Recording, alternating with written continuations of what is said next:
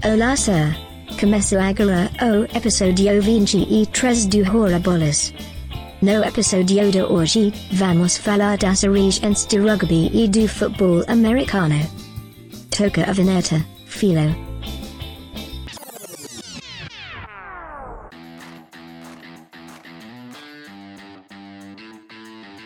Thank you, Maria! Começa agora o episódio 23 do Hora Bolas, a história do mundo levada na esportiva. Eu sou o Sir Fernando Tancredo Sir Tanque. Eu sou o Prince Philip Lopes, da família real inglesa, o Filó. E eu sou o Sir Henrique Gonçalves, o Duque de Niterói. Duque de Niterói, amor. O maior ducado brasileiro. Uma nação próspera e alegre, muito conhecida como o Ducado Sorriso. Só falta avisarem pra minha conta bancária que eu sou da família real inglesa, porque essa parte ficou faltando. Você podia aproveitar e pegar o que o Harry abriu mão lá, né? Quando ele saiu da família, e você pega aquela parte ali. Só de ir pro Canadá já tava bom pra mim. Mas hoje todos nós aqui somos sirs e duques e condes e tudo mais, porque hoje a nossa história se passa na Inglaterra do século XIX, né? Onde esses termos aí, títulos eram bem mais comuns. Hoje, então, a gente fala da diferença entre o rugby e o futebol americano, que são dois esportes aí que são até bem parecidos e que tem uma história de formação aí bem interrelacionada. E hoje a gente vai falar um pouco da história de formação de ambos esses esportes e das diferenças entre o futebol americano e o rugby. Antes da gente começar, sempre dá aquela passada pelas nossas redes sociais. É, a gente tá como Hora Bolas Pod, Hora com H, Pod, POD, Hora Bolas Pod no Instagram e no Twitter. A gente sempre bota material novo, então sigam a gente lá. E também pedir para vocês seguirem a gente nas plataformas aí que você usa para nos escutar. Spotify, Apple Podcast, Google Podcast, Deezer, Cashbox e no YouTube também. YouTube que tem as nossas fotos aqui de cada episódio. Mas é, o futebol americano e o rugby, né, que são dois esportes até bem parecidos, né, especialmente aí para quem não acompanha muito nenhum dos dois, mas que cada um tem suas peculiaridades, né? E falando especificamente sobre a relação entre rugby e futebol americano, a gente pode até fazer uma comparação aqui em termos biológicos sobre a evolução, né? Acho que são esportes que, por terem uma origem comum, mas hoje em dia serem bastante diferentes, apesar das suas similaridades, seria uma evolução paralela, né, desses dois esportes ao longo dos anos, desde o fim do século XIX para cá, e que se popularizaram também, curiosamente, assim como diferentes espécies, em continentes ou em ambientes separados. Meu Deus, Cara. que aula! Filó também é biologia. É, É, hora bolas é biologia, é tudo aqui nesse programa. A gente vai ver que as diferenças são bem significativas, mas a ideia dos dois esportes ainda é bem semelhante. É bem claro que eles têm uma origem idêntica, né? Um surgiu do outro. E a ideia original é sempre aquela, como se fosse uma batalha de trincheiras numa guerra, né? É a briga por território. E é interessante a gente pensar não só no rugby, no futebol americano, mas também no futebol padrão. São três esportes que hoje em dia são bem diferentes, mas todos têm origens semelhantes ali na Inglaterra. E até a gente vai ver que durante a história, séculos da humanidade, esportes parecidos eram jogados por todo mundo e é uma confusão só. E foi realmente a Inglaterra que padronizou esses esportes e transformou eles no que eles são hoje. Três das maiores modalidades aí no mundo todo. Exatamente. E os três, é, eles inclusive se chamam futebol, né? O, o rugby ele se chama rugby football, que é o futebol da cidade de rugby. O futebol americano é o American Football, futebol dos Estados Unidos, é bem óbvio. E o nosso futebol, ele é oficialmente conhecido como Association Football. Esse é o nome oficial do jogo. Tanto que a FIFA, ela se chama, né, Federação Internacional de Association Football, o significado da sigla. Por que eu digo isso? Porque é daí que os americanos chamam de soccer. Porque Association Football, a soc, soccer. Ó, É, aquela famosa piada que a gente faz com os americanos, que o futebol americano não tinha que chamar futebol, e sim hand egg, né? Que você pega um ovo e joga com a mão, em vez de chutar uma bola com o pé. fica aí a sugestão. Agora, um esporte em que você jogasse ovos com a mão também seria interessante, né? E aí, se você deixar cair, quebra, parou a jogada, volta, você só pode fazer o gol se o ovo chegar intacto do outro lado. É, aquele esporte que o pessoal sempre joga nos aniversários, né? Muito comum esse esporte de jogar ovo com a mão. Esse, aquele objetivo é quebrar o ovo. Ou na festa junina, né? Mas aí você usa uma colher. É, esse seria o spoon egg. o spoon egg é uma boa também. Voltando para falar aqui das diferenças entre o futebol americano e o rugby, eu vou passar aqui para Henrique, mas uma das principais diferenças entre os dois esportes é o ritmo do jogo, né? O futebol americano para muito mais, enquanto que o rugby é um jogo que não para, assim como o futebol normal que a gente está acostumado, não é isso, Henrique? É exatamente isso. E é interessante porque se você para para analisar o jogo como um todo, o rugby é um esporte contínuo, né? Só que ele tem muito poucas jogadas plásticas, explosivas, jogadas de efeito, assim. Enquanto o futebol americano, a cada jogada separa, rearruma, volta tudo, mas é um jogo em que acaba tendo muitas jogadas mais plásticas do que o rugby.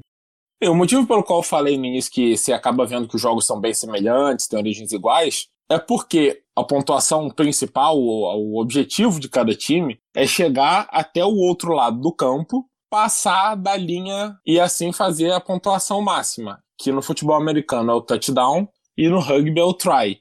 E os dois podem valer 7 pontos, tem uma diferença, porque no futebol americano vale 6 pontos e você ganha um chute extra que vale 1, enquanto no rugby vale 5 pontos o try com um chute extra que vale 2. Então acaba somando 7. E aí tem uma diferençazinha também, que no futebol americano você só precisa cruzar a linha, enquanto no rugby você tem que cruzar e tocar com a bola no chão.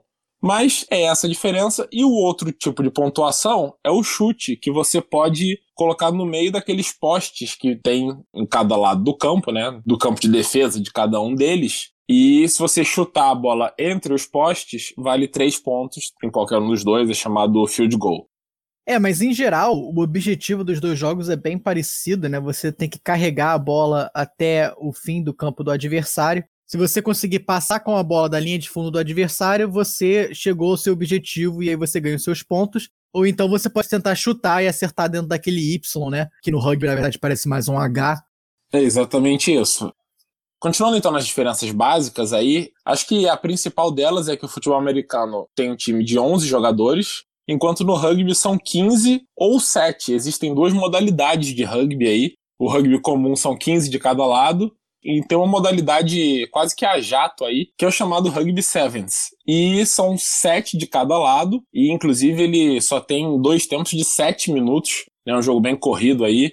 Mas voltando então para o rugby original, de 15, ele tem dois tempos de 40 minutos enquanto o futebol americano tem 4 quartos de 15 minutos. E o relógio no futebol americano, ele para a cada vez que o passe é incompleto, ou seja, que o jogador lança a bola e a bola cai no chão, ninguém pega, e na maioria dos casos em que o jogador sai de campo também.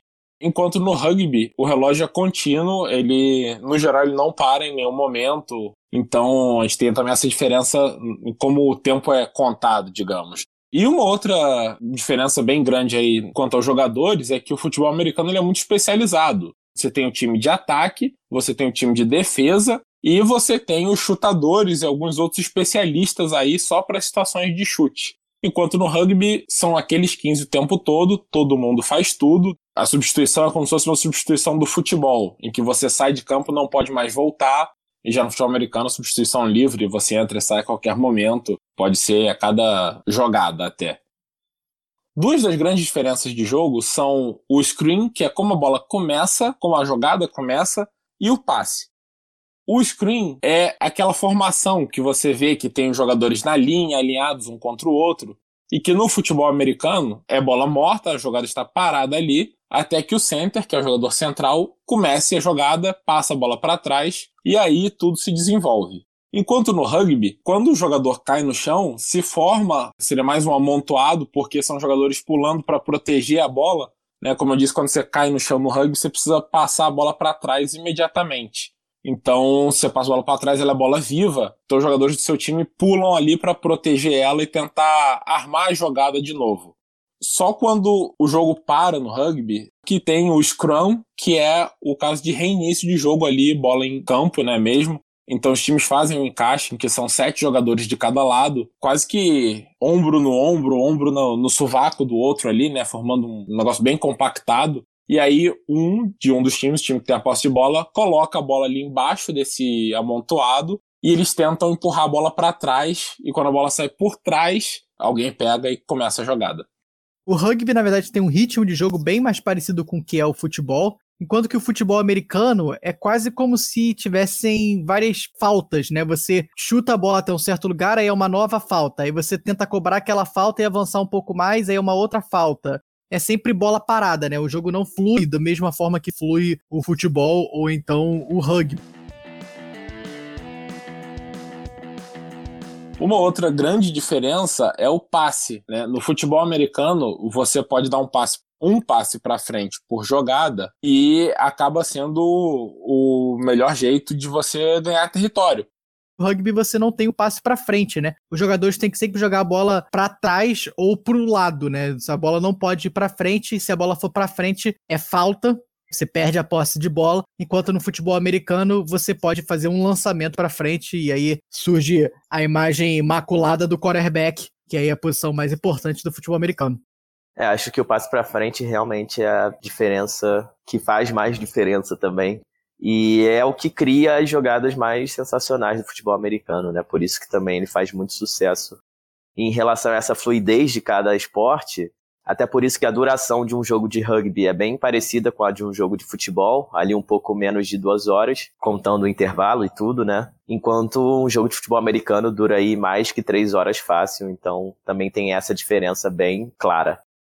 É isso aí, a diferença é causada aí pelas paradas, né, a cada jogada do futebol americano. E o rugby, ele até tem um modo de você dar um lançamento para frente, digamos que é o chute, que acaba sendo, quando essa jogada dá certo, uma jogada muito bonita. Aliás, importante falar também que no rugby, todos os jogadores do time que tá com a bola têm que estar tá atrás do cara que está com a bola. Ou seja, se tem algum jogador do time dele à frente dele, em campo, esse jogador está impedido. Então, esse cara ele pode chutar a bola para tentar lançar, seja um companheiro que está mais pro lado no campo, seja é, um chute para ele mesmo até, ele pode tentar chutar para, digamos, ganhar de um adversário na corrida, né, e pegar de novo a bola, mas acaba sendo uma jogada difícil porque é uma bola oval, né? Então, no momento em que essa bola oval quica, você não faz a menor ideia para onde ela vai. Mas quando dá certo, acaba sendo uma jogada muito bonita. Parece os lançamentos do futebol, né? E isso acaba criando aí uma outra diferença fundamental no futebol americano, que é o bloqueio. No rugby, como eu falei, o jogador que está com a bola ele é o primeiro do time, então né, não tem ninguém protegendo ele. No futebol americano, você pode bloquear, ou seja, alguém recebe a bola, todos os outros 10 jogadores do seu time, eles têm o direito de empurrar os jogadores adversários e bloquear literalmente o caminho para que o corredor, né, ou recebedor do passe possa continuar correndo. Tem muitas outras regras e diferenças aí no jogo, como as descidas do futebol americano, que são né, o método de você ir ganhando território. Mas a gente não quer entrar em tantos detalhes assim, até porque o objetivo nosso é contar a história desses dois esportes e não fazer um podcast de regras. Então esse aí fica pro Regras Bolas. e quem quiser saber mais, de repente, pode perguntar pra gente lá na DM do Instagram. Com certeza. Ou então no nosso e-mail, horabolaspod.gmail.com. Não costumamos fazer propaganda do nosso e-mail. Ele é muito privado, é só para amigos secretos, que agora são todos vocês que nos ouvem. Isso, mas ele existe e é para ser usado também por quem quiser. Justamente. Por fim, acho legal falar onde esse esporte é mais praticado que no caso do futebol americano não é difícil, né? É os Estados Unidos e o Canadá, e é, basicamente acabou aí. Embora a NFL tenha crescido muito no mundo inteiro, e o futebol americano, na verdade, tanto que a gente já tem campeonato brasileiro, a gente tinha o campeonato brasileiro na praia, a gente em outros países também tendo campeonatos locais, mas profissional mesmo, de alto nível, só nos Estados Unidos e no Canadá. Enquanto o rugby, ele se espalhou basicamente por todas as colônias inglesas, com exceção dos Estados Unidos e do Canadá. O Reino Unido ali, a África do Sul, a Austrália, a Nova Zelândia, além de França e Itália, que são tradicionais, da Argentina e do Uruguai, que tem uma grande influência inglesa nos países, até como a gente já falou no episódio do Boca e River, né? E também nas ilhas do Pacífico, Fiji, Samoa, Tonga, são até bem tradicionais no rugby, não tem grande sucesso, mas estão sempre lá na Copa do Mundo, disputando e tal. E os principais países aí do rugby são a Inglaterra, a Irlanda a Escócia, ali, País de Gales também, e exatamente a Austrália, a África do Sul e a Nova Zelândia, as colônias inglesas, são aí as grandes potências do esporte. E a França? São sempre eles que estão chegando, digamos, em quarta de final, semifinal, né, e brigando por título de Copa do Mundo. É, o rugby, sem dúvida, é um esporte muito mais internacional do que o futebol americano, que é praticado basicamente apenas nos Estados Unidos, né? Tem essa liga canadense aí que também não é grande coisa. Até a própria Copa do Mundo de rugby é um evento que é bem grande, na verdade. E, assim, realmente tem seleções das diversas partes do mundo mesmo. É, e acho que até para nós aqui brasileiros, o pessoal acaba tendo uma visão um pouco distorcida, né? Porque o rugby realmente não faz muito sucesso no Brasil e o futebol americano vem crescido aí bastante nas últimas duas décadas em sucesso e popularidade. Então, às vezes a gente não percebe como o rugby é grande no mundo todo e como é um esporte internacional bem difundido aí pelos quatro cantos do planeta. Exatamente. É, inclusive, umas pesquisas dizem, embora não seja uma unanimidade, que a Copa do Mundo de Rugby é o terceiro maior evento esportivo do mundo, só atrás da Copa do Mundo de Futebol e das Olimpíadas. E agora, para falar da origem do rugby, a gente volta lá atrás também, vamos entrar aqui na parte bem histórica desse esporte, tanto o rugby quanto o futebol surgiram quase como irmãos de modalidades esportivas que não eram padronizadas, isso na Inglaterra ali durante o século XIX. Só que a história desses esportes vem desde antes de Cristo, dois mil anos atrás. Diversas nações aí pelo mundo todo jogavam esportes que eram diferentes entre si, mas semelhantes, por ter uma bola, por você poder chutar, agarrar, correr entre eles China, Japão, Nova Zelândia, Austrália, Geórgia, Escócia, País de Gales. Todos esses países jogavam um tipo de esporte diferente, que na época ainda não tinha regra, né? Isso aí durante séculos de história. Na Itália tinha até um esporte chamado Calcio Fiorentino. Para quem sabe aí, italiano calcio é como se fala futebol hoje em dia, mas esse esporte era uma doideira, eu acho que vale até a gente voltar nele em episódios futuros, então não vou explicar aqui como ele funciona. Inclusive os gregos, que a gente falou bastante aqui no nosso episódio 21, que são aí o principal berço da sociedade ocidental atual, também jogavam um tipo de esporte semelhante, né? E como a gente falou, era uma nação que sempre deu muito valor a esportes, por causa até das Olimpíadas, inclusive um tipo de futebol grego da época.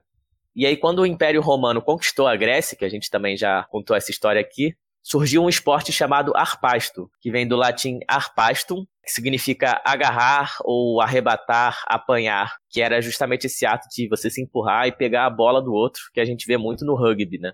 Era um jogo atlético aí praticado pelos romanos antigos, e os jogadores passavam entre eles uma bola pequena e tinham que enviar para o campo adversário e era disputado por duas equipes num terreno retangular, demarcado e dividido no meio por uma linha. Então daí também vem o campo de todos esses esportes. E aí, durante séculos, no mundo inteiro, diversas variações desses esportes com bola foram jogadas aí sem regras, sem padronização. E na Inglaterra, especificamente, os soldados romanos introduziram esse tipo de esporte para os moradores locais que começaram a chamar de futebol porque você podia chutar a bola, né? Mas ainda era um nome informal, assim, também tinha nomes diferentes dependendo da região. A primeira menção que se tem sobre o futebol arquivada data de 1175. É justamente uma descrição desses tipos de esportes que a gente via com bola aí durante todos esses séculos e no mundo inteiro. Normalmente era uma partida jogada entre vilarejos ou pequenas cidades, tinha um número ilimitado de pessoas, então até milhares de pessoas participavam aí desse jogo.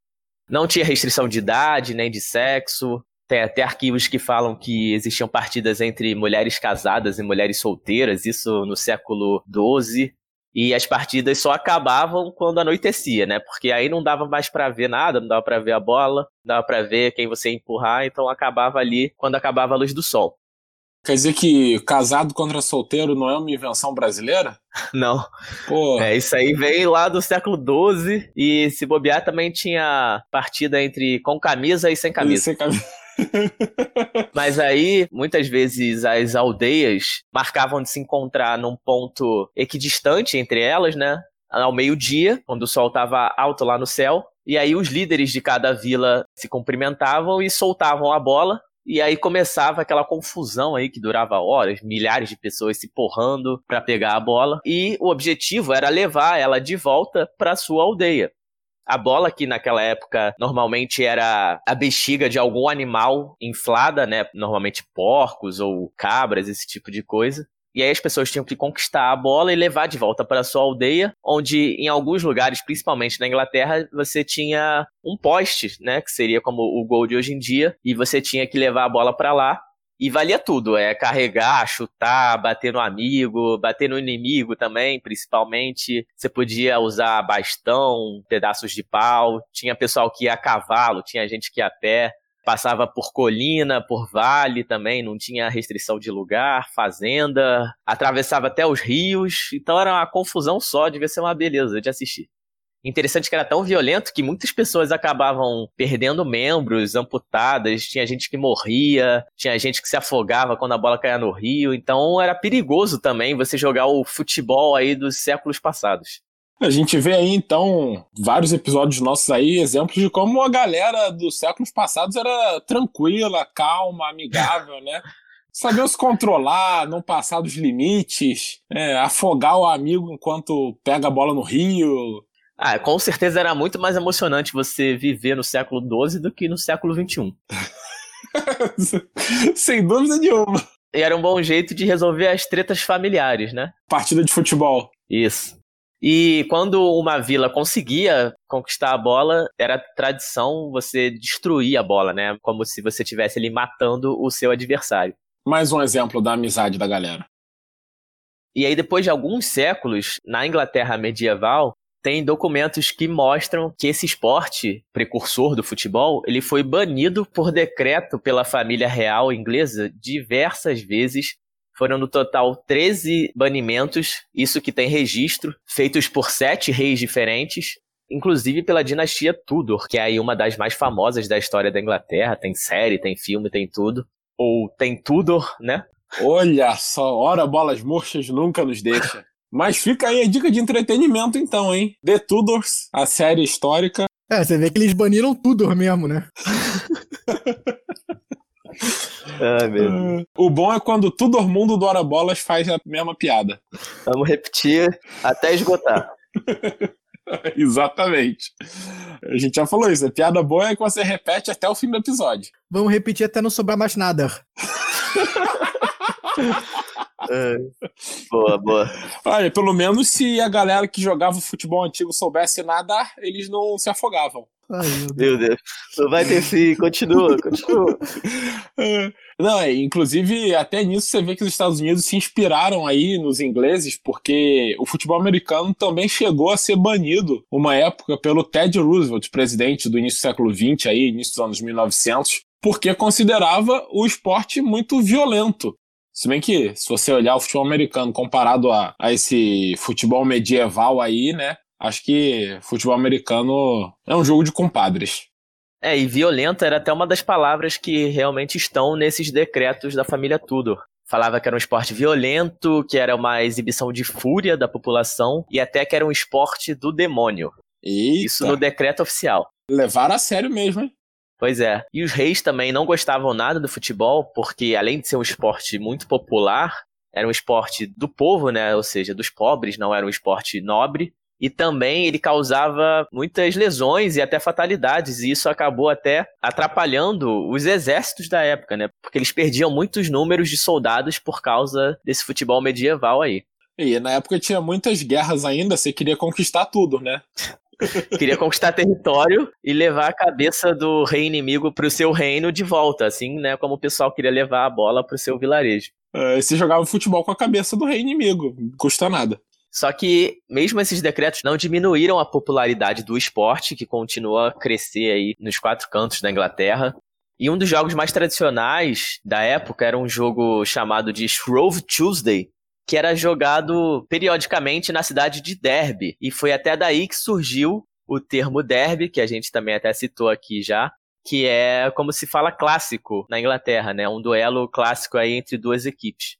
É, eu queria só pedir pro Filó falar o nome desse jogo três vezes rápido, por favor. Shrove Tuesday, Shrove Tuesday, Shrove Tuesday. É difícil, mas consegui. É que para quem tá ouvindo a versão finalizada, né, não viu que eu me enrolei aqui 20 vezes para falar durante a gravação. Mas eu mesmo edito depois, então tá tudo bem. É, os erros do Filó nunca saem na versão final, é impressionante.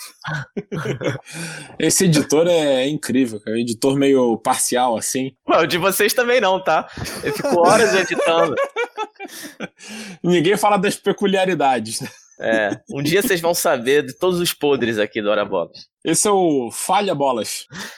Mas o esporte era tão popular que até William Shakespeare mencionou o futebol medieval aí em uma de suas peças, numa frase que diz que eu só vou acreditar que o inimigo está morto quando eu puder jogar futebol com sua cabeça. Então você vê que o Henrique aí também estudou Shakespeare.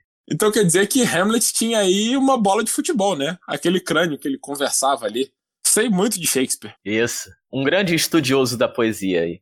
Justamente.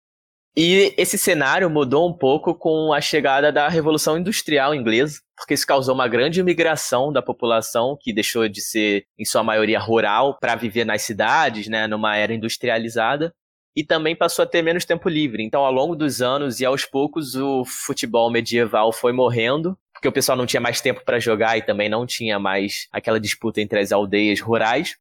E o esporte acabou sendo revivido pelas escolas públicas inglesas durante o século XVIII e entrando também já no século XIX. E dessas escolas, três se destacaram como sendo as primeiras grandes casas aí do que viriam a ser o futebol e o rugby. Elas adaptaram esse jogo das ruas e maluco que a gente viu aí durante séculos para um esporte minimamente padronizado dentro das suas escolas.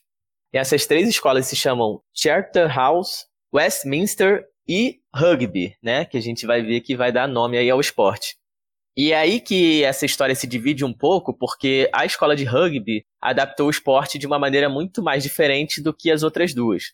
Tanto Charterhouse quanto Westminster, elas fizeram o seu esporte semelhante em função de onde ele era jogado. Eram escolas que eram mais fechadas, então o pessoal jogava nos pátios que é uma superfície dura, né, de cimento, muitas vezes. E isso causava, por exemplo, muitas lesões, é, o pessoal quebrava braço, quebrava perna. Então, as escolas decidiram, pelo bem dos alunos, adaptar o esporte para ser menos violento. Então, você só podia passar e chutar a bola e aqueles tecos que você derrubava o adversário no chão foram sendo banidos ao longo do tempo.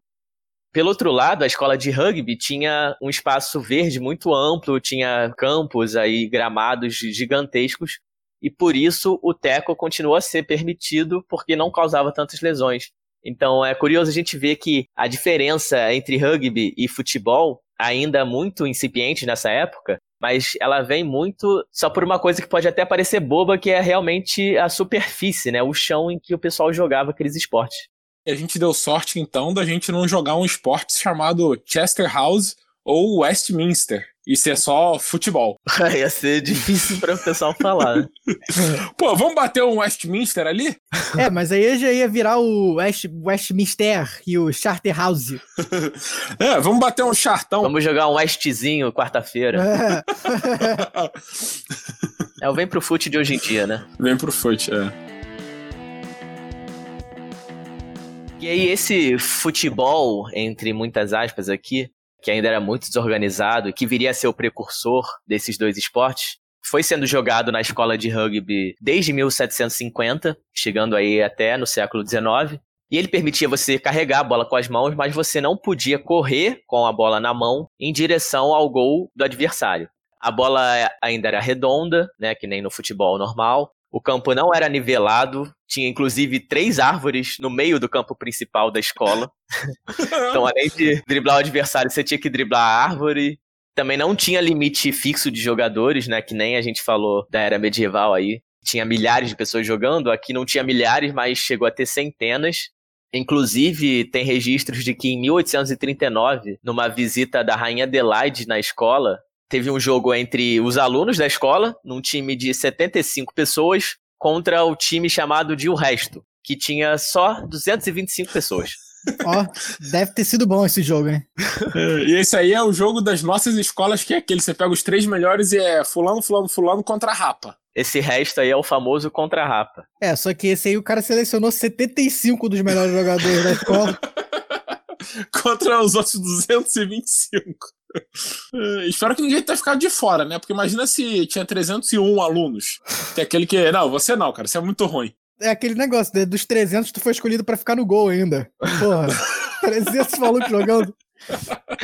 É, deve ter sido violento que nem o filme 300 mesmo, né? Pela quantidade de gente aí.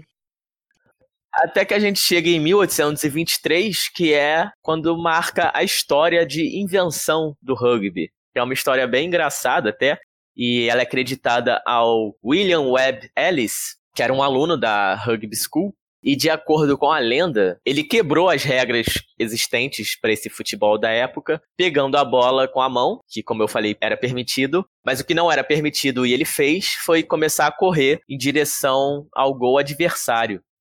E até as descrições que se têm documentadas desse momento dizem que ele teve um belo desrespeito pelas regras com essa atitude. E tem poucas evidências reais, assim, que comprovem essa história, mas ela é tida como verdadeira, assim, até hoje. Entrou pro folclore aí do esporte, entrou para a história da escola de rugby. Inclusive, o troféu da Copa do Mundo de Rugby se chama William Ebb Ellis, uma homenagem aí ao primeiro aluno da escola de rugby que foi maluco o suficiente para sair correndo com a bola para frente. Ou seja, a gente vê aí que o crime compensa. Roubou ali nas regras e em troca ele ganhou o troféu da Copa do Mundo. Só acho bom ele ficar ligado que ele é o próximo a ser derretido, hein? Fica de olho. só demorou só 150 anos para ele ser reconhecido aí.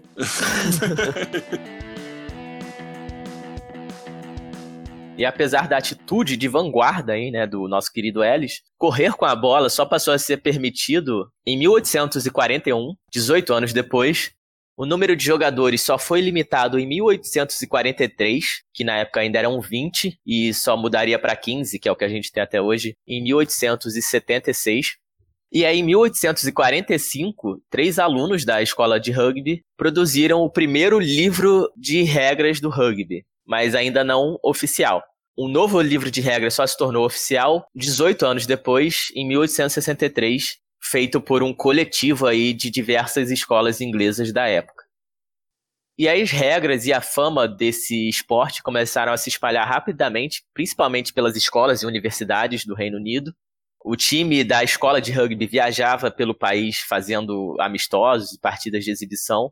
E as universidades de Oxford e Cambridge, que são duas aí das mais famosas do mundo, e tem até uma rivalidade muito acirrada entre elas e muito cheia de história, que também a gente pode pensar em trazer em outros episódios aí pra frente. Rivalidade que tá acirrada agora para ver quem faz a vacina do Covid primeiro. É de sorte pros dois, né? Estamos torcendo pros dois ganharem. Tomara que alguém ganhe logo esse duelo aí.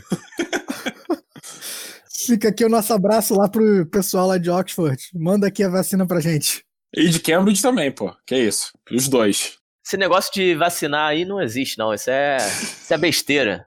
Querem instalar é. chip é. no pessoal.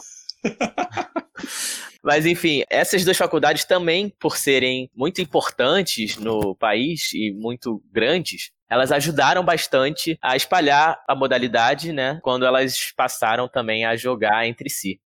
E aí o esporte também passou a ser difundido não só na Inglaterra, como no país de Gales, na Escócia. E depois, em 1871, surgiu a Rugby Football Union, que é a entidade reguladora do rugby na Inglaterra. E no mesmo ano a gente teve a primeira partida oficial internacional de rugby, jogada entre Inglaterra e Escócia.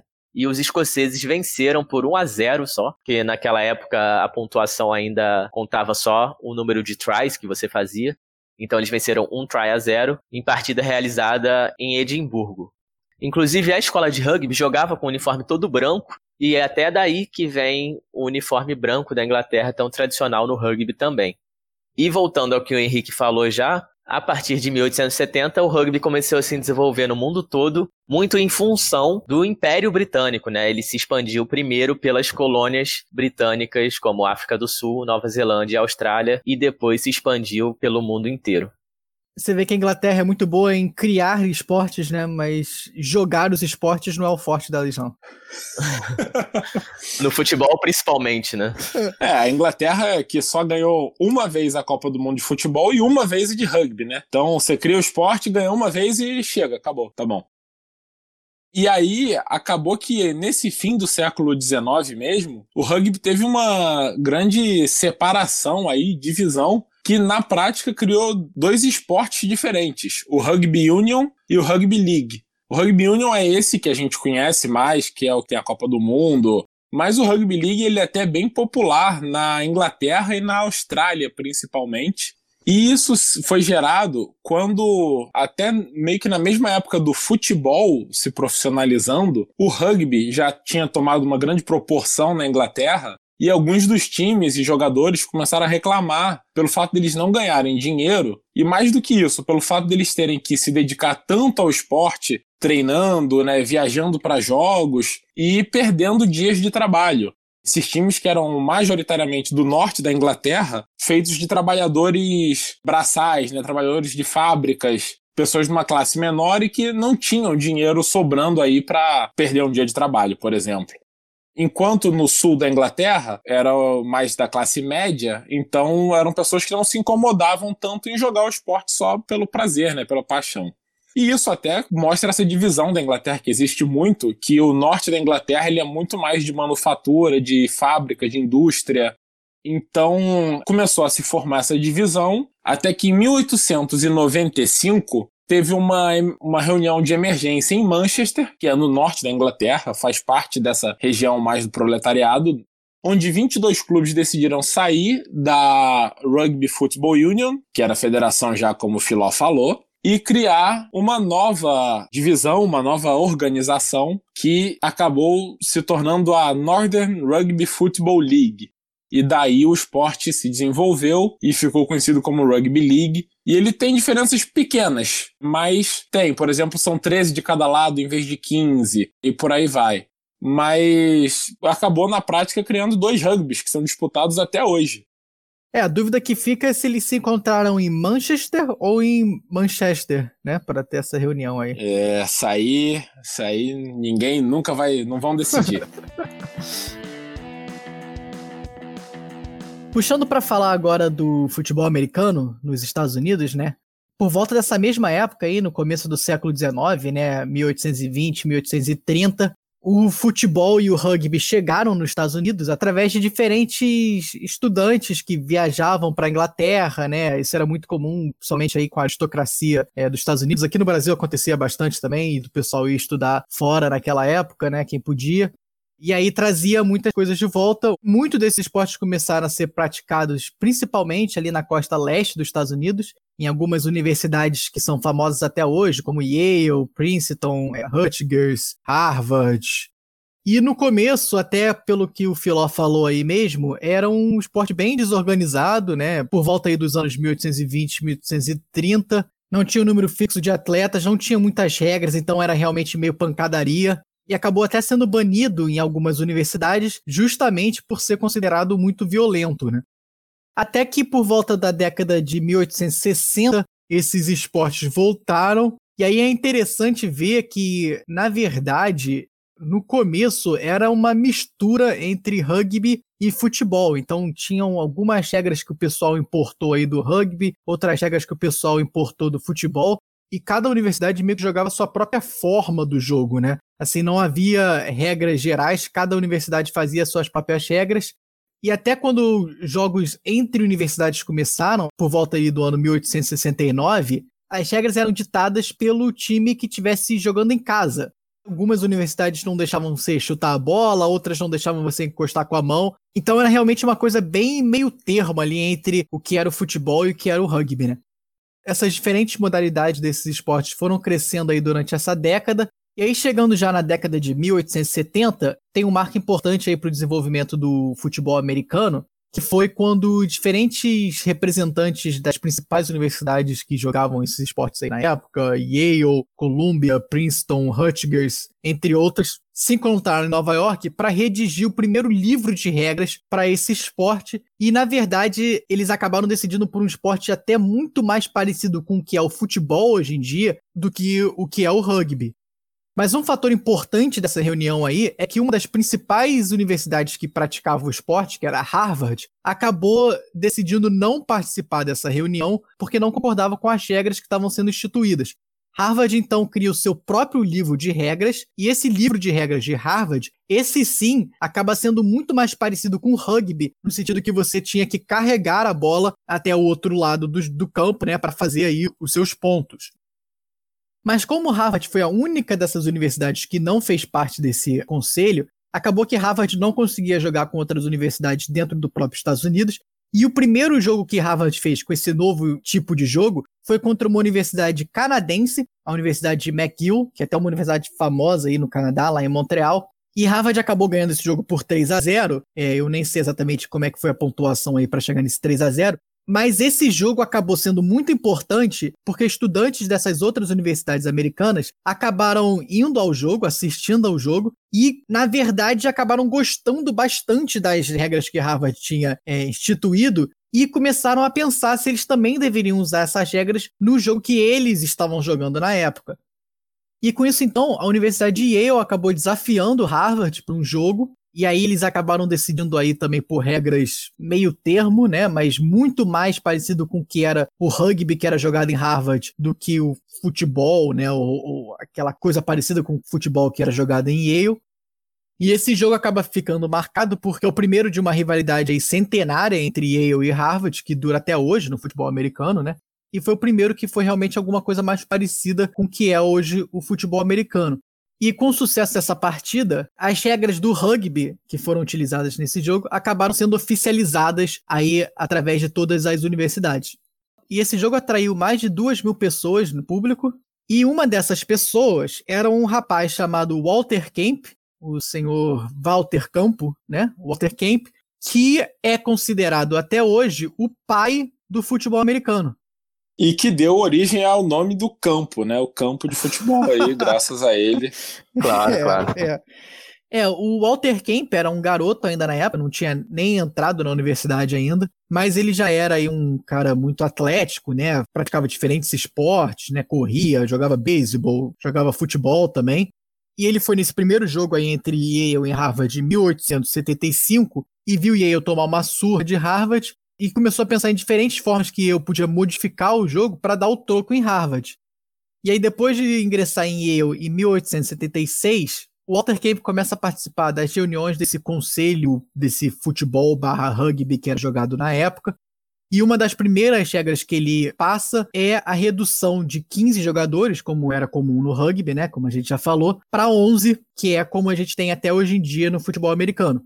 Depois disso, ele começa a propor várias outras mudanças às regras do rugby. Entre as mais famosas, algumas que realmente moldaram o que é hoje o futebol americano, como, por exemplo, a introdução da linha de scrimmage, é, o snap, né, que é justamente essa passada da bola aí no começo da jogada, a introdução do quarterback e a introdução do passe para frente, né, que como a gente já falou, não faz parte do rugby. O rugby você só consegue avançar a bola para frente com o pé. Mas o Walter Kemp tem essa ideia, propõe essa mudança de regra aí para o conselho esportivo aí das universidades americanas e essa mudança acaba passando, né? É, a mudança acabou passando para frente, então, né? é, é, passaram para frente essa mudança com a mão, com a mão. Pô, que bom, né? Imagina se eles tivessem assinado tudo com os pés. a última mudança que o Walter Camp faz aí no jogo e que realmente aí fecha o que é hoje o futebol americano, depois da revolução aí com a introdução da linha de scrimmage, ainda não existia a ideia das descidas, né? Que é hoje base do futebol americano, que você tem um número certo de tentativas para avançar um certo número de jardas, né? Então você geralmente começa sempre com quatro tentativas para avançar 10 jardas. Se você avançar aquelas 10 jardas, você ganha mais quatro tentativas. Mas no começo não havia essa ideia das descidas. Então o jogo acabou ficando bem travado, mais travado do que é o futebol americano hoje em dia. porque você não precisava chegar em lugar nenhum. Você não perdia a bola se você não avançasse. E aí, uma das últimas mudanças que ele faz aí, já em 1882, é introduzir as descidas. Mas no começo eram três descidas para avançar cinco jardas, depois que chega a ser essa quatro descidas para dez jardas, que é o que a gente tem hoje em dia. É, ainda bem que teve essa mudança, né? Porque imagina, o, time tava ganhando, era só o cara pegar a bola, voltar pra linha de scrimmage e deitar no chão. E ficar assim até o final do jogo. Justamente, não tinha nada que forçasse ele a avançar a bola pra frente. Ou seja, ele fazia igual o dono da bola, né? Nos jogos de futebol no Brasil, né? Você é o dono da bola, você agarra a bola, deita no chão e pronto, é minha. Ninguém joga. Isso, e sai com a vitória. E vai para casa pedir um suco pra mãe. E aí, algumas outras mudanças introduzidas ainda pelo senhor Walter Kemp foram a redução do campo para o tamanho que é até hoje em dia, de 110 metros por 50 metros, né? E a introdução do bloqueio, né? Que o Henrique já falou aí no começo, que você não pode bloquear um jogador no rugby, mas no futebol americano o bloqueio é permitido e até também modifica bastante aí a dinâmica do jogo. Então você vê que o Walter Camp, na verdade, criou esse esporte novo, que aí sim começou a ficar conhecido como futebol americano, American Football, que foi o nome que ele pegou depois dessas mudanças todas feitas aí pelo Walter Camp. Que bom que a galera encampou a ideia dele, então, né? Ai, meu Deus. É, o senhor Walter Campo realmente mudou o esporte. É, ele merece o título de pai do futebol americano, de fato. É o Valtinho Campos. é, é, Valtinho Campos que é pai, mãe, avô, é tudo do futebol americano, que não existia nada antes dele, né?